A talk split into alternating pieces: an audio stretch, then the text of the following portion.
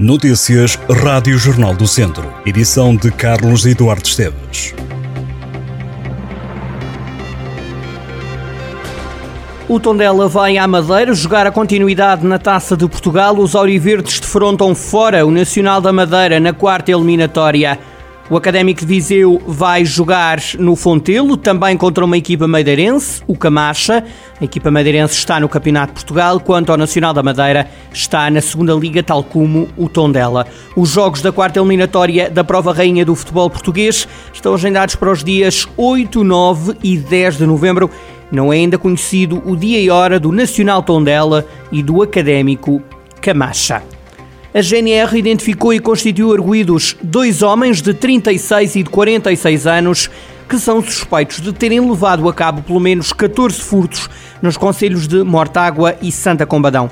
A força policial estava a investigar os roubos há oito meses. A dupla assaltou casas, oficinas e armazéns agrícolas.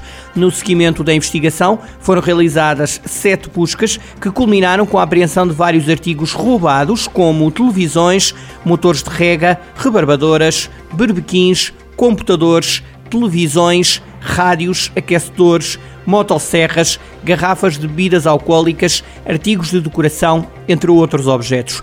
Os suspeitos foram constituídos arguídos e os factos comunicados ao Tribunal de Santa Combadão. O Sindicato dos Magistrados do Ministério Público alerta para os problemas de infiltrações registados no edifício do Tribunal de São João da Pesqueira, que funciona como juízo de proximidade. O Palácio de Justiça da Pesqueira é um dos sete edifícios da Justiça a apresentarem problemas. As queixas surgem no inquérito às condições de trabalho levado a cabo pelo sindicato. Ora, quase metade dos edifícios onde os magistrados trabalham apresentam danos quer infiltrações, problemas nos telhados, como no chão, nas casas de banho e nos elevadores.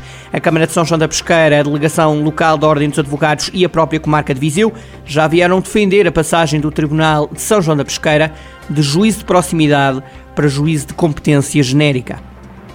É a resposta do PS às críticas do presidente da Conselhia do PSD, que acusou os socialistas de inação e de não investir no Conselho em comunicado, a líder do PS de Viseu, Lúcia Silva, acusa João Paulo Gouveia de andar distraído, sublinhando que isso, a bem da verdade, não a surpreende, na medida em que anda preocupado com o futuro autárquico. A socialista diz ainda que o atual vice-presidente da Câmara de Viseu não vai concretizar a ambição de ser candidato à Câmara Municipal porque o PSD e as sondagens não lhe reconhecem força política ou partidária para ser candidato. Manuel Pizarro, o Ministro da Saúde, vai passar por Viseu no próximo sábado. O governante vai apresentar aos militantes do PS o Orçamento do Estado.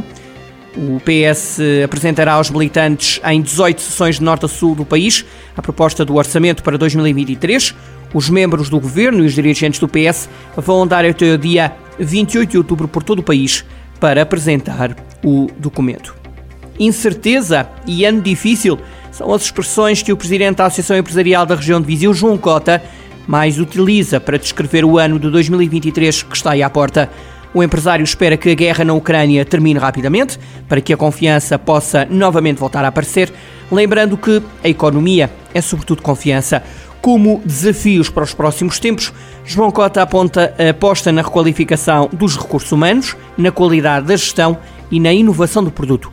Apesar da pandemia e dos efeitos causados pelo conflito em solo europeu, o presidente AIRV realça que o número de empresas na região tem aumentado. A AIRV celebra na próxima sexta-feira, dia 21 de outubro, 40 anos de atividade. A data vai ser celebrada a partir das 6 e meia da tarde no restaurante Amazónia, no antigo Day After.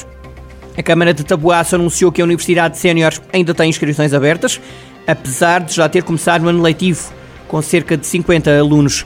Para os alunos das freguesias, o município disponibiliza o transporte. As aulas decorrem de segunda a quinta-feira na Biblioteca Municipal de Tabuaço e este ano a instituição abre com a modalidade de certificação de adultos ao nível da quarta classe, sexto ano e nono ano de escolaridade.